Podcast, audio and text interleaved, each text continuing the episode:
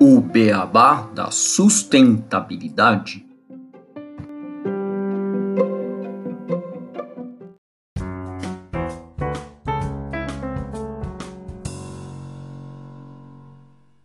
Bem-vindos ao podcast O Beabá da Sustentabilidade. Este é o episódio 79, Democratizando a Sustentabilidade. E hoje eu e o Renato Gatti temos como convidada de honra aqui do podcast a Amanda Costa, fundadora do Perifa Sustentável e conselheira jovem do Pacto Global da ONU, para discutir este tema. Tudo bem, Amanda? Tudo bem, Renato?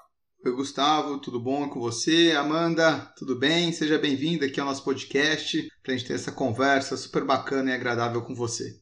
Salve, Renato, salve, Gustavo. É uma honra estar aqui. Quero agradecer esse convite. Tenho certeza que esse papo vai ser bem profundo, inspirador e todo mundo que ouvir vai sair com vontade de começar a colocar a mão na massa e cuidar do nosso planeta.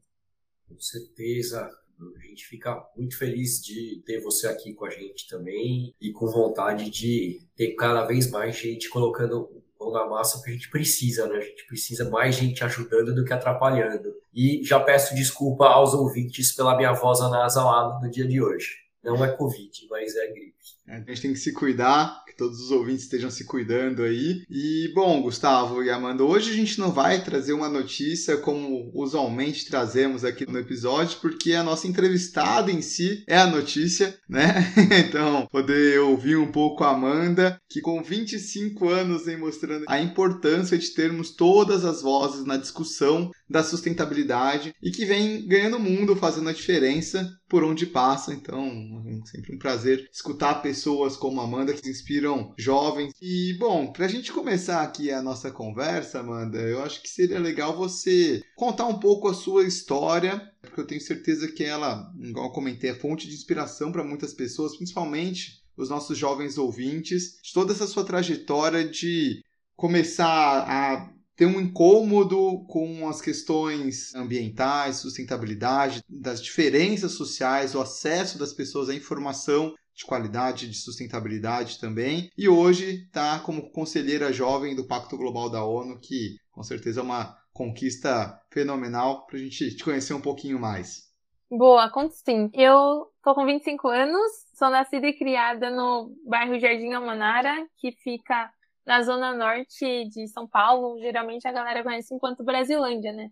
Mas na verdade, Brasilândia é um conjunto de vários bairros. E desde pequena eu sempre tive essa inquietação em relação a o que poderia fazer para cuidar do nosso planeta. Não queria ter uma vida normal, sabe? Ai, acordo, vou pra academia, vou pro trabalho, chego em casa, assisto TV e dormo. Não, acho que só de pensar nisso já dá calafrios. Acho que cada ser humano nasceu para ter uma vida de propósito, de impacto e para causar a mudança, a transformação que o nosso mundo tanto precisa. E aí a minha trajetória mudou em 2017, quando eu recebi uma bolsa para representar a juventude brasileira na COP23. Essa bolsa, ela veio porque eu fazia trabalho voluntário na CM e, em paralelo, eu desenvolvi um projeto de pesquisa sobre mudanças climáticas na universidade. E aí, quando surgiu essa oportunidade, eu falei: Meu Deus, Ai, e agora? O que, que eu faço? Porque eu pensava que para estar nesses espaços da ONU precisava ser muito experiente, ser, sabe, pós-doutoranda Amanda Costa, andar de gravata, terno, super chique, para de fato ocupar esse lugar. Porque quando a gente olha na televisão, quem são as pessoas que ocupam? Geralmente são homens, brancos, heterossexgêneros, políticos, cientistas, e não uma jovem mulher preta da quebrada da Zona Norte de São Paulo. Mas enfim, deixei todas as inseguranças de lado, tive muito apoio. Fui para essa conferência que aconteceu em Bonn, na Alemanha, e lá naquele lugar eu percebi que o que eu já estava enfrentando de crise climática aqui na minha comunidade estava sendo debatido naquele espaço, mas não por vozes como a minha. Geralmente, outras pessoas que não têm uma vivência periférica estavam trazendo suas narrativas e pesquisas e estudos para falar da vivência periférica. E aquilo me incomodou muito, porque foi como se fosse uma cooptação de trajetórias e de conteúdos. E aí, quando eu volto para o Brasil, eu decido começar a falar sobre crise climática com a minha galera, com jovens, com o pessoal aqui da Brasilândia. E depois de um ano, eu acabo desenvolvendo o Perifa Sustentável, que hoje tem a missão de mobilizar a juventude brasileira para criar uma nova agenda de desenvolvimento a partir da perspectiva de raça e clima, entendendo que não dá mais para a gente falar de justiça ambiental sem trazer o tema de justiça racial para a mesa, senão o discurso fica branco, elitizado, privilegiado e não contempla, não abraça a grande parcela da nossa população. Sim, completamente, né? Porque não só as demandas, mas o modo onde a pessoa vive, tudo isso vai influenciar muito em relação a como ela vai poder agir, o impacto do clima na vida dela. Eu fiquei com uma dúvida quando você estava contando a sua história. O que, que você cursava quando você fez o, o trabalho no clima para ir para a COP? E uma outra pergunta é como é participar de uma COP, que é exatamente aquilo que você falou, né? A gente pensa as pessoas do mundo inteiro. Você conseguiu chegar lá e falar e, e as pessoas escutavam? Como é que é? Porque a gente vê a gente chegando no Brasil e os europeus tal sempre olhando de cima para baixo. Pelo menos a impressão que dá. Boa, ótima pergunta. É, primeiro eu fazia relações internacionais, então já estou formada, sou internacionalista, com foco em crise climática e crise ambiental. E eu participei de três COPs. A primeira foi em 2017, em Bonn, na Alemanha a segunda em 2018, em Katowice, na Polônia, e a última foi ano passado, em Glasgow, na Escócia. E cada COP é um, uma conferência diferente, né? Então, tipo, tive diferentes posturas. A primeiro momento, eu tava perdida. eu não fazia ideia daquele espaço, porque ele não foi desenhado para pessoas jovens, ele não foi desenhado para quem não fala inglês, ele não foi desenhado para a sociedade civil. É um espaço muito burocrático e complexo. Então, a minha primeira copy foi entender aquele lugar, entender onde eu poderia incidir, entender quais eram os mecanismos, quais eram as ferramentas, com quem eu poderia me articular. E lá eu conheci a Jungo. A Jungo é a constituinte de jovens que participam da conferência. Tem diversas constituintes, acho que ao total são nove. E dentro dessas tem a constituinte de jovens, que é onde a juventude global tem um espaço institucional para trazer as suas demandas e trazer aquilo que ela espera ver da conferência. No segundo ano, eu já fui articulada com o Engajamundo. O Engajamundo é uma organização de jovens que acredita que, se a gente capacitar a juventude brasileira para ocupar espaço junto com os tomadores de decisão, a gente pode transformar a realidade. E aí, junto com o Engaja, eu já tive uma postura mais de incidência política, mas no campo internacional. Ou seja, entendendo quais eram as organizações de todo o planeta que estavam atuando junto a Jungo e onde que a gente poderia colocar a voz da juventude do sul global, enquanto pertencentes ao Brasil, um país que está marginalizado na periferia do mundo, tendo essa construção de norte-sul, sul-norte. E a última conferência, que aconteceu em Glasgow, na Escócia, foi a mais impactante, porque eu não fui sozinha, fui com as meninas do Perifa Sustentável. A gente levou uma delegação com quatro jovens mulheres negras, que foi a Vitória Pinheiro, que é uma mulher trans afro-indígena da periferia de Manaus, a Ellen Monielli, que é uma jovem liderança do MBL, que é o um movimento por bairros, vilas e favelas lá do Rio Grande do Norte, e a Mahaya Sampaio e eu aqui de São Paulo, que estamos articuladas com a Coalizão Negra por Direitos. E essa última conferência foi muito num lugar de proposição. Ao contrário da segunda COP, que foi em Katowice, na Polônia, que a gente acompanhou muita agenda internacional, nessa última COP, a gente decidiu focar no governo brasileiro, entendendo que a gente vive um desmonte de políticas públicas por conta do atual governo e que é essencial articular junto aos tomadores de decisão a cunho federal, a cunho municipal, para que a gente consiga destravar algumas políticas e acelerar alguns processos. Então, acho que essa última COP foi muito no lugar de advocacy climático, incidência, conversas de bastidores, proposição de agendas e voltar aqui para o Brasil, continuar acompanhando esses tomadores de decisão que se comprometeram com as políticas climáticas e participar desses processos decisórios. Então, acho que essa foi a minha construção. Primeiro momento na COP23, perdida da vida, não fazia ideia do que estava acontecendo, mas buscando me articular, me agregar aos jovens que já estavam fazendo através da Jungo. No segundo ano, com a Jungo, articulei numa política internacional, incidindo dentro do Acordo de Paris através dessa constituinte jovem. E a terceiro momento, perceba a necessidade de territorializar, entendendo que a mudança ela não vai acontecer dessas políticas globais, mas ela vai acontecer de baixo para cima. Então, é mais estratégico pressionar os tomadores de decisão do meu país, a galera do Brasil que foi lá até a conferência, para que a gente volte para nossa nação e fomente essas políticas públicas de cunho climático que podem de fato mudar trajetórias, principalmente da galera mais vulnerável que reside em periferias, em favelas, em aldeias indígenas, em comunidades quilombolas ou em comunidades ribeirinhas. Como é que foi o diálogo com o governo nessa COP? Porque a gente sabe que, né, do nosso lado aqui no Brasil, o governo ultimamente não está muito focado nessa agenda, né, para dizer o mínimo. Deixa eu só complementar. Nesses últimos anos também, Amanda, você falou bastante das pessoas em maior vulnerabilidade terem voz né, nessa disputa climática, porque elas acabam sendo as que sofrem mais os impactos e, na maioria das vezes, tomadores de decisão são pessoas que não estão diretamente sofrendo as consequências do clima. Você sente que as pessoas de maior vulnerabilidade estão sendo mais ouvidas nesses últimos três anos? Acha que a gente está ganhando voz, tanto com o governo, igual o Gustavo perguntou, tanto no mundo, assim, com outros governos, as outras nações? Boa, ótimas perguntas. Primeira, como que foi o diálogo com o governo? Caos, caos total.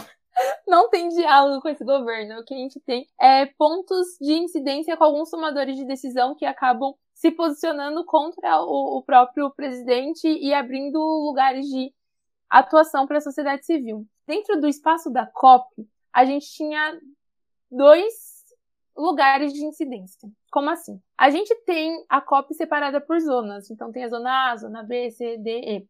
Na zona D é onde ficam os pavilhões. É um espaço de representação política para cada país. Então, a China tem um pavilhão da China, os Estados Unidos tem um pavilhão dos Estados Unidos, a França tem um pavilhão da França. E aí tem espaço para algumas empresas também, mas o que vigora são os países. No caso do Brasil, a gente tinha dois pavilhões. A gente tinha o Brasil Climate Hub e o Brazilian Pavilion, o que mostra que a sociedade civil se articulou, principalmente através do ICS, o Instituto Clima e Sociedade, para levar o que realmente estava acontecendo na nossa nação. Ou seja, as queimadas na Amazônia, as políticas de desmatamento que foram intensificadas com esse governo, os cortes orçamentários. E por parte do governo brasileiro, a gente teve a propagação de fake news em relação a estamos cuidando da floresta amazônica, estamos protegendo as pessoas. Então, isso já mostra uma discordância dentro da nossa própria nação. Ou seja, a comunidade internacional viu que o Brasil estava dividido, viu que o Brasil tinha duas versões: uma do governo, que era o Brazilian Pavilion, e uma da sociedade civil, que é o Brazil Climate Hub. Isso Dentro do pavilhão da sociedade civil, a gente conseguiu algumas conversas com o pessoal do governo que está à frente dessa agenda ambientalista, como o Jacques Wagner, o Newton Tato, que abriram um espaço de diálogo onde a gente podia trazer as nossas agendas programáticas, falar o que a gente esperava e atuar junto a eles para que a gente pudesse, de fato, proteger o que resta de políticas ambientais no nosso país. Mas em relação ao governo, assim, no Brazilian Pavilion, o diálogo foi muito pouco, assim. É aquela coisa, né? A gente nem procura porque sabe que não vai ter espaço, que sabe que vai ser um discurso vazio. Então, pelo menos a delegação que eu estava coordenando, a gente não teve intencionalmente um espaço de diálogo com o governo brasileiro. Porque se a gente não consegue dialogar nem aqui na nossa nação, a gente vai lá para fora para quê? Para mostrar que o governo não tá fazendo algo que não tá? Não faz sentido, tem que manter a coerência. E em relação à segunda pergunta do Renato, Renato, repete que eu já esqueci. É saber como que é as pessoas né, em maior vulnerabilidade, se elas estão ganhando vozes para mostrar realmente os impactos do clima perante todas as nações. Que eu me lembro, na COP26, a gente até fez um capítulo sobre isso, do presidente de Tuvalu, né, gravando ali o seu discurso no meio do mar, enfim. É um país que está sofrendo diretamente as consequências das mudanças climáticas e dificilmente está sendo escutado, né? Quem está falando é Estados Unidos, Alemanha, China, que obviamente tem sua parcela da população que sofre, mas eles mesmo estão se importando em manter o desenvolvimento dos seus países e ganhar dinheiro com isso e sim, as pessoas em vulnerabilidade, depois a gente viu o que faz, né? Como que tá essa voz de vocês, mais aqui no Brasil, obviamente, mas levando assim, ó, realmente eu estou necessitando que a gente tome ações porque a gente está tendo problemas aqui, galera, e ninguém escuta. Você viu uma evolução nesses últimos três anos de COP? Boa, essa pergunta é complexa e, e, tem várias perspectivas de resposta. Mas dentro do próprio Acordo de Paris, a gente tem um fundo dos 100 bilhões, né?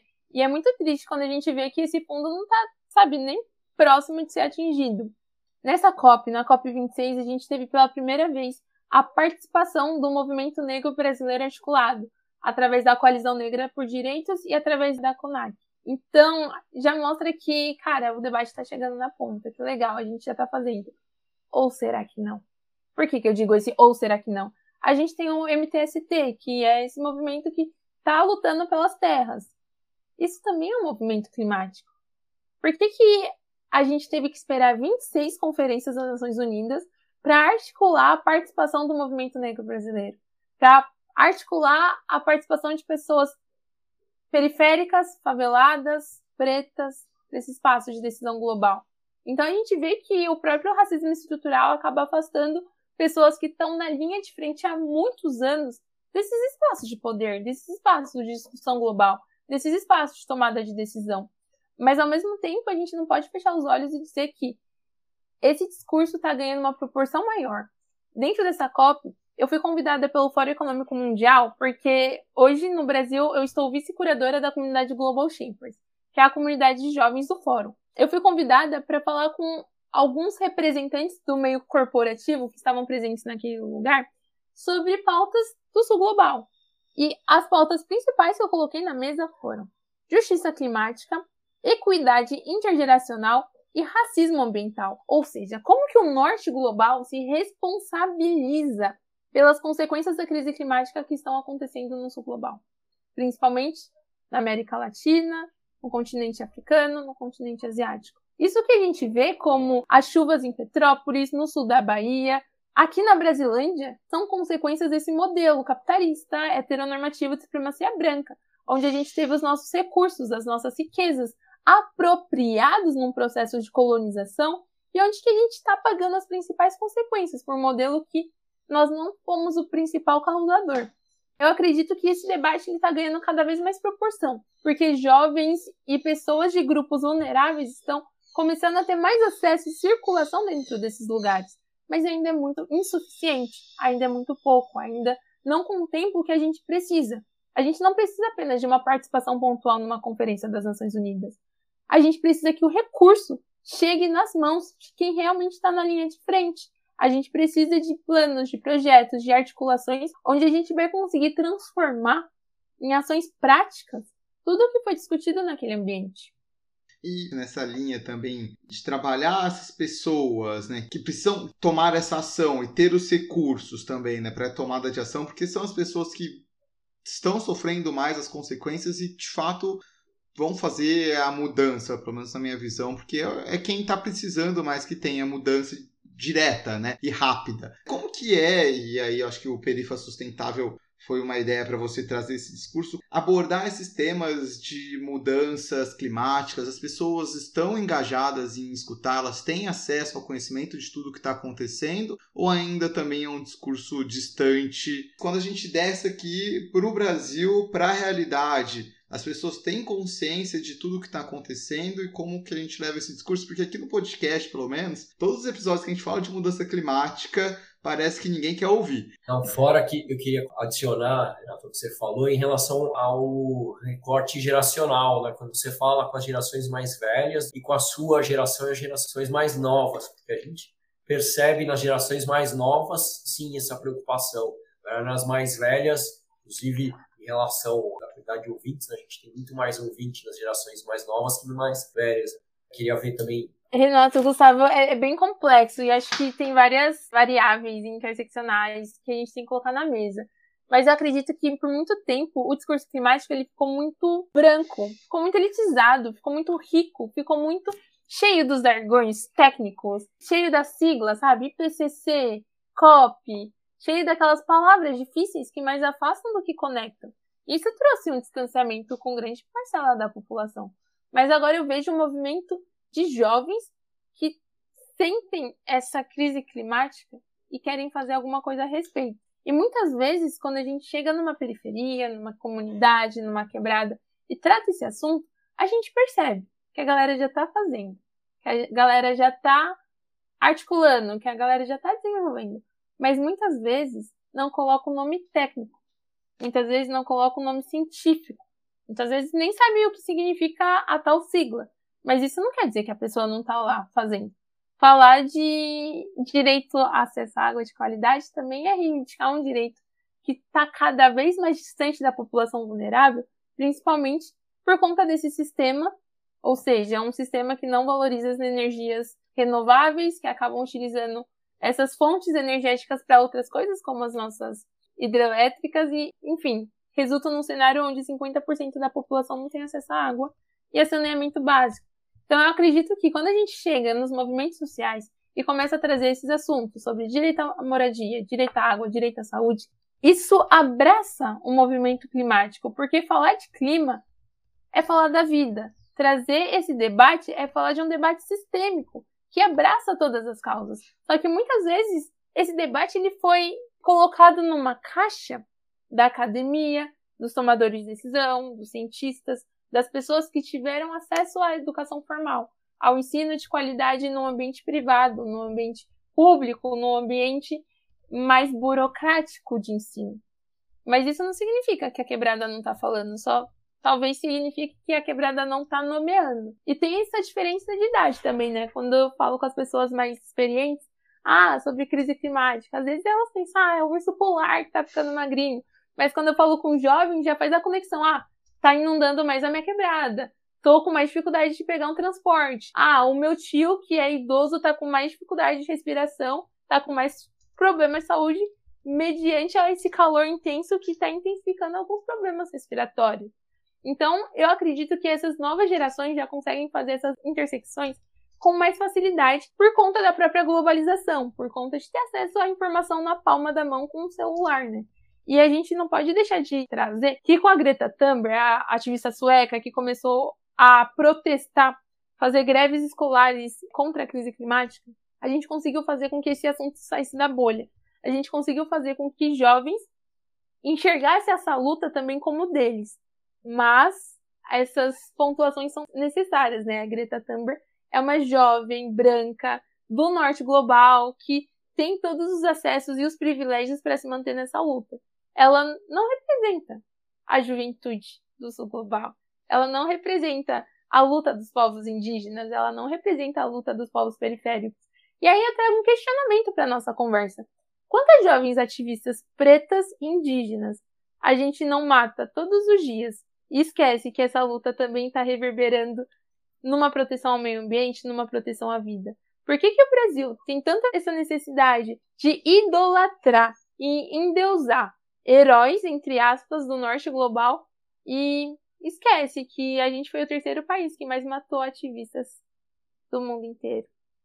Fica o questionamento. Não, é aqui a gente está realmente numa época bem complicada como país em relação ao ativismo climático e outros ativismos. Eu fiquei com curiosidade, quando você estava contando essa história, como é que você escolheu a questão climática? Como é que isso entrou na sua vida? Foi na escola? Como você falou, com a globalização na internet? No meu caso, foi na escola, mas eu estudei em colégio do governo alemão, então é um negócio todo maluco, todo diferente que já lá nos anos 90 colocava isso quando ninguém nem sabia que existia o tema aqui no Brasil muito colocado. Eu queria saber isso de você. Como é que foi esse primeiro contato e falar sobre mudança climática e não sobre outro assunto, né? Porque quando a gente é adolescente, a gente tem zilhões de coisas para escolher. Boa, Gustavo. Eu acho que não fui eu que escolhi a crise climática. A crise climática me escolheu, porque não faz sentido dentro da minha realidade optar por falar disso. É mais um, um lugar de estratégia de sobrevivência, entendendo que se eu não falar, pessoas como eu vão morrer todos os dias. Mas esse entendimento aconteceu em 2017, quando eu comecei a investigar através do projeto de iniciação científica na universidade como essas questões afetavam a minha realidade, né? Eu tive uma matéria na faculdade e falei, gente, por que, a gente não tá falando sobre isso na periferia, que é onde vai ser principal impactado? E aí comecei a fazer relações, né?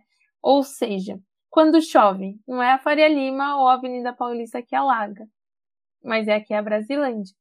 São os meus vizinhos que perdem os bens, que perdem suas propriedades, que tem que ficar esperando duas horas a chuva baixar para conseguir voltar para casa ou ir para o trabalho.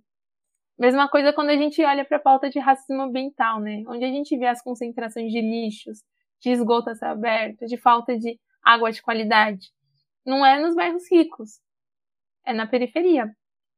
Por que, que a gente não está falando sobre isso? Então, ao invés de apenas questionar, questionar, questionar, eu resolvi dar esse primeiro passo e começar a fazer, começar a me engajar, começar a articular, procurar outras pessoas que também estavam olhando para essa temática, também estavam interessados nessa pauta. O mundo do ativista às vezes pode ser muito solitário. E para mim me ajudou a continuar engajada quando encontrei uma outra galera que também estava olhando para essas pautas como eu estava. Quando foi que eu me articulei com o pessoal do Engajamundo, que eu vi que eu não era a única jovem sofrendo com eco-ansiedade, tendo a perspectiva de que poderia não ter mais futuro por conta dessas políticas atuais. E aí eu vi que eu não estava sozinha e encontrei forças para continuar essa trajetória. Mas basicamente foi isso. Primeiro eu comecei a estudar na universidade, fazer as correlações com o meu território, entender que tem espaços de incidência a nível global, nacional e local, mas muitas vezes esses espaços não são disseminados para a população. Talvez a galera que esteja escutando a gente nesse exato momento nem saiba que podem participar de uma COP, de uma conferência da ONU, que tem ferramentas, instrumentos e possibilidades para ocupar esse espaço, porque não contam pra gente, porque não é interessante que a gente saiba. Porque quando pessoas em situação de vulnerabilidade têm acesso à educação, a conhecimento, a gente provoca mudanças estruturais. A gente olha para o status quo e desafia essa lógica normativa imperante e deseja construir uma nova realidade, uma nova realidade mais inclusiva, mais colaborativa, mais sustentável, que vai de fato abraçar as nossas lutas, que vai de fato abraçar a nossa realidade, que vai de fato entender que o que a gente vive hoje é um processo injusto e que a gente pode provocar uma nova alternativa a partir do momento que a gente entende que há possibilidades. Então, basicamente, foi esse meu processo. É muito legal te escutar, Amanda, e, e ouvir você trazendo um pouco essa visão, né, de que as pessoas podem ir atrás das informações, que realmente parece que não estão querendo que a gente tenha acesso. E um dos principais, acho que, intuitos quando eu e o Gustavo montamos esse podcast foi de tentar trazer primeiro para que mais pessoas tivessem acesso a um conhecimento de sustentabilidade que muitas vezes está perdido ou concentrado em poucas pessoas. Então, trazer vozes igual a de você e olhares diferentes também, igual o seu, para perspectivas ambientais, de clima, é, é, super bacana. Eu queria que você contasse um pouquinho para a gente agora, acho que a gente falou pouco, sobre como que foi para você, né, fundar o Perifa Sustentável e depois como foi para você ser chamada para fazer parte do Conselho Jovem do Pacto Global da ONU e como que é a atuação dessas duas entidades, como que é que você trabalha nelas e atua? Boa, primeiro fundar o Perifa Sustentável foi uma doideira, né? Ainda é. Eu entender enquanto uma jovem diretora executiva de uma organização que está olhando para essas políticas globais ao mesmo tempo que incide localmente é algo muito intenso. Hoje o Perifa ele tem três pilares principais Primeiro é educomunicação, ou seja, como que a gente utiliza essas plataformas, instrumentos das redes sociais para ampliar o alcance da mensagem climática, ao mesmo tempo que a gente forma outros jovens para comunicar essa pauta. Segundo, advocacy climático, ou seja, pressionar os tomadores de decisão para aprovar projetos de leis de emergência climática, porque assim a gente consegue desenvolver planos de adaptação, de mitigação, de contingência para as populações mais vulneráveis. E o terceiro ponto, ações comunitárias, que é o que eu mais me encanto, que é desenvolver projetos, ações territoriais, falar com a população, engajar a comunidade para fomentar essa transformação que ela vai ser coletiva. Eu acredito que não é a Amanda, enquanto jovem embaixadora da ONU, ou como jovem conselheira do Pacto Global da ONU, que vai trazer essas transformações, mas é uma comunidade engajada, articulada, o coletivo, consciente do seu poder, consciente da sua atuação, consciente dos lugares que o coletivo pode ocupar, a gente vai de fato conseguir cuidar do nosso planeta. Lidar com essas questões é muito doido, assim, Gustavo, Renato, porque eu tive que amadurecer muito rápido, né? Então saio de, sei lá, 2019, enquanto jovem embaixadora da ONU, cheia de vontades e interesses para causar essa transformação que eu tanto almejo, para entrar em 2021 iniciando o Perifa Sustentável como uma organização, formalizando o que antes era um movimento, entendendo os interesses políticos por trás de tudo isso que está me atravessando, né? Entendendo que muitas vezes as pessoas não querem que eu ocupe esse lugar, porque ocupar esse lugar significa trazer uma disputa de narrativa, uma disputa de pauta, uma disputa de lugares que eu, na minha visão abundante e talvez até um pouco otimista demais, não vejo nesse lugar. Mas no mundo patriarcal, onde o homem branco impera, ter uma jovem mulher negra ocupando esses espaços e pressionando para essas mudanças é desconfortável, é incômodo.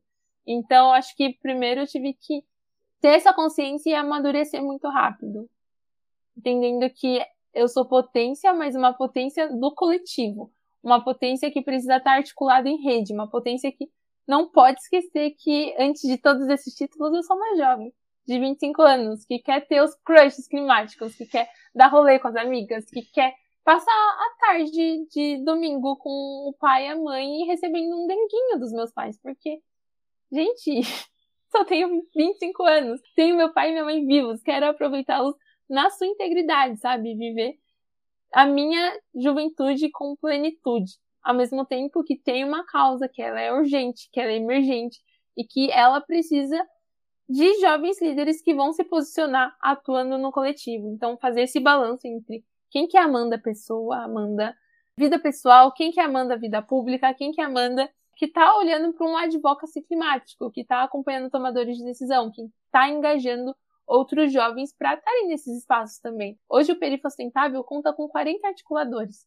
no estado de São Paulo, do Rio de Janeiro e do Rio Grande do Norte, principalmente. Então, coordenar toda essa galera é um super rolê. Que eu não conseguiria fazer sozinha, mas eu tenho muito apoio. E aí, em relação ao segundo ponto, tá nesse lugar de direcionar as empresas que estão vinculadas ao Pacto Global da ONU para adotarem práticas mais inclusivas, antirracistas e sustentáveis, também é um outro rolê, assim, bem complexo. Tenho bastante apoio do Carlo, Carlo Pereira, que é o diretor executivo do Pacto Global. Um querido, um fofo, um amor, mas a gente entende que muitas vezes a gente está pressionando um sistema onde estão os principais recursos que não querem que as mudanças aconteçam. Porque para essas mudanças acontecerem, esses recursos vão precisar ser redistribuídos, vão precisar alcançar outras pessoas. A gente precisa olhar para toda a cadeia, que nem sempre é interessante para todo mundo. Então, estar nesses lugares é uma prova todo dia, sabe? Aquela coisa de, ah, eu vou matar um leão por dia e tá tudo bem. Não preciso matar dois um leão por vez. Amanhã eu penso no amanhã, porque senão a ansiedade dispara. Acho importante trazer aqui que eu tenho muito apoio. Tipo, muito, muito, muito apoio.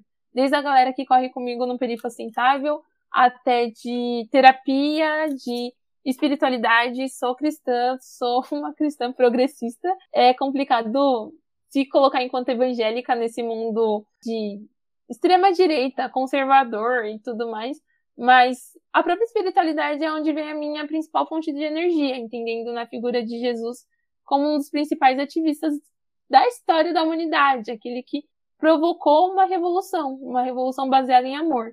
Então, quando eu penso desde o perifa sustentável até no Pacto Global da ONU e no meu papel de representar a juventude brasileira nesses fóruns multilaterais de tomada de decisão, eu penso que eu quero causar uma revolução, mas uma revolução baseada em amor, uma revolução coletiva, onde não vai ser apenas o nome da Amanda que vai ocupar os espaços, mas talvez eu seja no primeiro ano, abrindo as portas para que outras pessoas também acessem esses lugares, como aconteceu na COP, né? Primeiro eu fui sozinha lá na COP 23, depois articulei com o pessoal do Engajamundo na COP 24 e depois trouxe uma delegação do Perifa Sustentável para a COP 26, uma delegação de jovens mulheres negras, com uma mulher trans, com uma mulher do Nordeste, entendendo que eu não posso falar dessas lutas, porque eu sou uma mulher do Sudeste. Mas eu posso, através dos acessos que eu tive, abrir espaço para que outras mulheres de periferia, de comunidades quebradas, também ocupem esses lugares que causem essa revolução fundamentada no amor.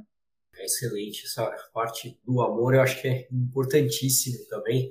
E, assim, ocupar espaço precisa ser feito. Você mostra como pode ser feito isso. E aí eu tinha uma pergunta que eu já estava pensando há algum que era em relação ao perifa sustentável, por exemplo, se eu sou líder de alguma comunidade ou uma pessoa da periferia que quero entrar em contato, quero trazer o programa para a minha comunidade, para onde eu vivo.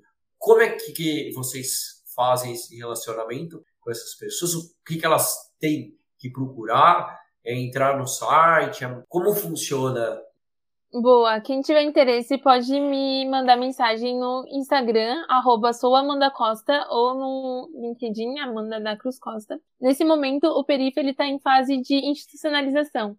A gente fez a nossa ata da Assembleia na um mês atrás. Estamos aguardando o CNPJ e logo, logo alguns processos vão ficar mais fáceis de serem conduzidos. Hoje a gente tem uma atuação em três estados, que é aqui em São Paulo, a gente está desenvolvendo o Prêmio Brasilândia 2030 no Rio de Janeiro, na favela da Kelsons, no Complexo da Maré, que está sendo encabeçada pela Mariana Mafuz e pelo Valmir Júnior, e no Rio Grande do Norte, onde a gente está com o projeto de lei de incidência climática, que foi protocolado pela vereadora Brisa. Mas quem quiser atuar, quem tiver interesse, quem quiser se aprofundar, entender como que pode levar o perigo sustentável para suas localidades, me chama, bora trocar ideia que a gente senta junto e vê como tornar isso possível e viável. Ótimo, porque realmente a gente precisa conectar o máximo de pessoas para cada vez mais a gente ter esses espaços ocupados e mudar a visão, né? Porque como você falou, só homem branco, cis, do norte, tal, não vai ter a solução, porque a solução precisa ser pensada com o máximo de diversidade, com o máximo de pontos de vistas possíveis. Porque senão a gente está tratando de um tema complexo. E temas complexos precisam ter várias visões. Ninguém consegue, nenhum grupo sozinho consegue trazer soluções. E essas soluções são soluções que a gente precisa trazer para todos, né? para o mundo como um todo. Então a gente tem que envolver o mundo como um todo. Com certeza, Gustavo. E Amanda, para a gente poder encerrar, tá acabando o nosso tempo aqui, infelizmente, a conversa tá muito boa, mas que você deixasse aí uma mensagem final que você imagina que possa encerrar muito bem esse episódio sobre essa luta que a gente tem que ter, todos temos que ter para as mudanças climáticas de uma forma igual o, Gustavo falou e você falou o episódio inteiro, que traga todas as pessoas para esse discurso, para essa conversa. Afinal, não é uma pessoa ou um grupo que vai determinar esse caminho, né? É todo mundo conversando. Então, queria só abrir para você deixar essa mensagem final para os nossos ouvintes aqui. Boa, não, com certeza. É, eu acredito que essa luta ela é coletiva e que a gente precisa de todos, todas e todos envolvidos. E aí, na verdade, a mensagem que eu quero trazer é um chamado, um chamado para ação. Porque muitas vezes a gente escuta essas pautas, essas demandas, esse debate e fala, uau, mas o que, que eu posso fazer? Qual que é o meu papel dentro desse cenário? E agora eu estou como comunicadora e criadora de conteúdo da campanha Amazônia de Pé, que é uma campanha que busca fazer uma flip, um projeto de lei de iniciativa popular para que a gente possa combater a crise climática cuidando da nossa floresta. A gente precisa coletar um milhão e meio de assinaturas, levar para o governo e falar: oi, olha só, a gente quer que as florestas da Amazônia sejam destinadas para comunidades indígenas, quilombolas ou unidades de conservação. Porque se a gente manter a floresta de pé, a gente consegue frear a crise climática. Então, se você está me escutando nesse exato momento tá a fim de atuar, de colocar a mão na massa, de fazer algo prático, entra no site www.amazoniaspé.com.br. Você vai fazer um cadastro de menos de 30 segundos e aí você consegue imprimir fichas para coletar assinaturas. A gente precisa de um milhão e meio de assinaturas, que é basicamente 1% do nosso eleitorado. O desafio é grande, mas ele é possível a meta ousada, mas nós somos mais. Então, bora, que eu tenho certeza que o Renato, o Gustavo já vão entrar no site, já vão baixar a ficha deles e sair pregando a palavra da Amazônia de Pé para todo mundo, coletando assinaturas na família, na igreja, com os amigos, no bar. Gente, todo lugar é lugar. A gente precisa de uma sociedade brasileira que vai estar tá realmente engajada para que a gente possa olhar para essa pauta, para que a gente possa comunicar para fora da bolha. Então, quero fazer esse chamado para todo mundo, sem exceção, participar da campanha, acompanhar a gente no Instagram, arroba Amazônia de Pé, eu, arroba sou Amanda Costa, mas a Ecofada, a Samela Sateré Maué, a Lídia Guajajara, o Pepe Aká e o Christian Ariu, a gente está como criadores de conteúdo para simplificar todo esse debate. Então, sigam a gente nas redes sociais também e bora, bora, bora se envolver.